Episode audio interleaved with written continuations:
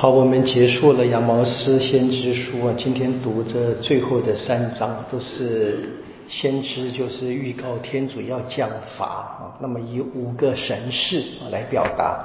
第七章的一开始是第一个嘛，一到三节，然后是那是蝗蝗虫的灾害，然后是旱灾啊，第四到第六节，啊，第七到第九是这个千垂线的灾害，然后第八章一个成熟的果子啊，果篮。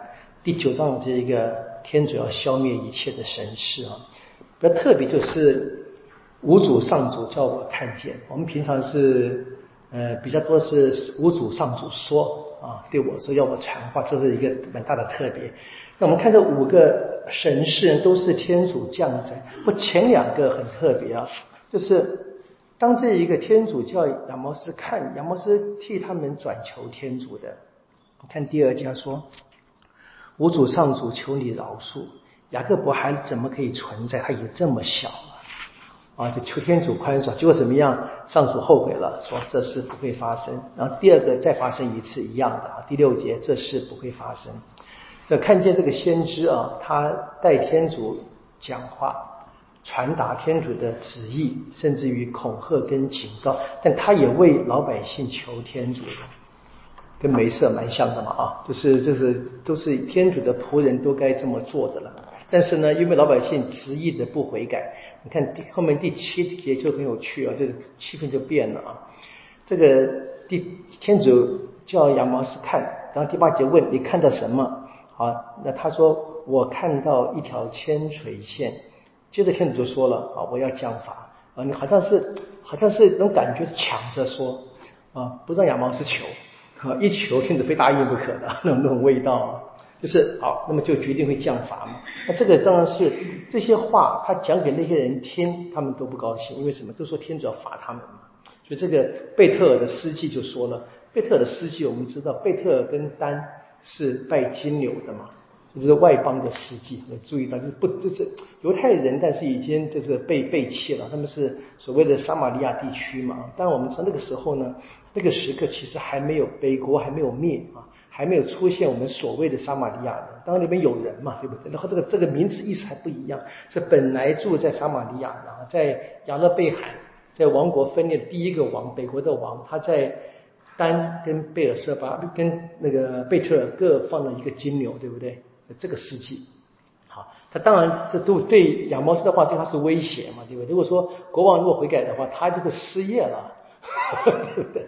就讲说你赶快滚蛋了，对不对？好，那这边很有趣，他说什么？他说第十三节啊，在贝特不可是讲预言了，其他亚摩斯，然后什么？他这边是君王的圣所，王国的殿宇，你注意到没有？这边怎么样？已经把人看成最重要了啊。君王的圣所，王国的殿宇，那你就要问天主呢？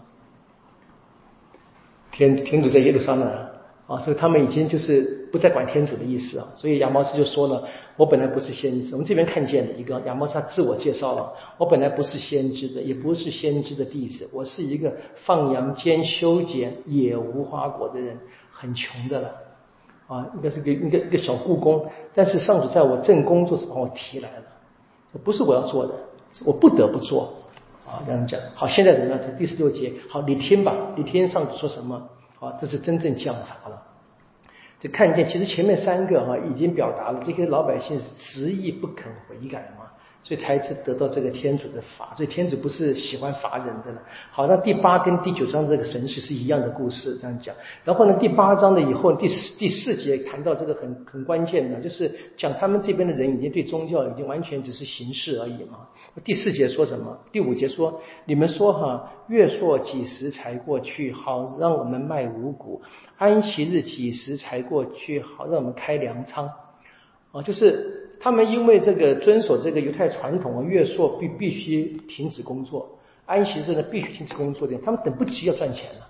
这这个工作他们很难挨呀，啊，这个安静不能赚钱，他们很难挨呀，啊，对不对？我想到我们今天啊，谁管安息日比他们还过分，对不对？安息日照开业，对不对？这些人还等一等嘛，还还熬过去，对不对？你真的想想看，这个这个宗教的信仰怎么样去发展啊，或怎么的败坏的？啊，这边谈的是这些人，他们就是基本上。就是不尊敬神，而且怎么样是压榨人？他说什么？他说：“安息日几时过去？让我们打开粮仓啊，缩小恶法，加重邪特，什么用假秤啊，做假秤，对不对？然后呢，第六节说，用银钱买穷人，一双鞋换贫人，卖糠也卖掉。当然就是社会的不正义了嘛。有钱人欺负这个穷人，甚至于欺骗穷等等。好，那这天主要降罚必然的。好，这第九章是一样的。那最后说，天主要降罚恶人啊。我这边有个标题说哈，这个上主消灭恶人，无一幸免。注意到是恶人哦，不是一切人。啊，是恶人无一幸免。然后看他接着怎么样，把恶人毁灭之后呢？我们知道天主的惩罚永远不是目的嘛。所以第九节开始，天主还是许诺要复兴老百姓，说我不完全消灭雅各伯家。第十四节说，我必要转变我以色列子民的命运。不，天主的最后一句话永远是救援嘛只是我们能不能够听，能不能够？及时的悔改，让这句话在我们身上就真正的实现啊！这是仰望实现之书，我们就是这样子简单的跟各位做一点点这个分享啊。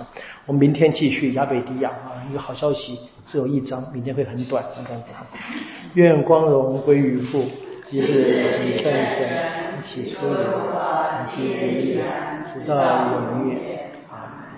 因父及子及圣神之名啊！好，谢谢大家。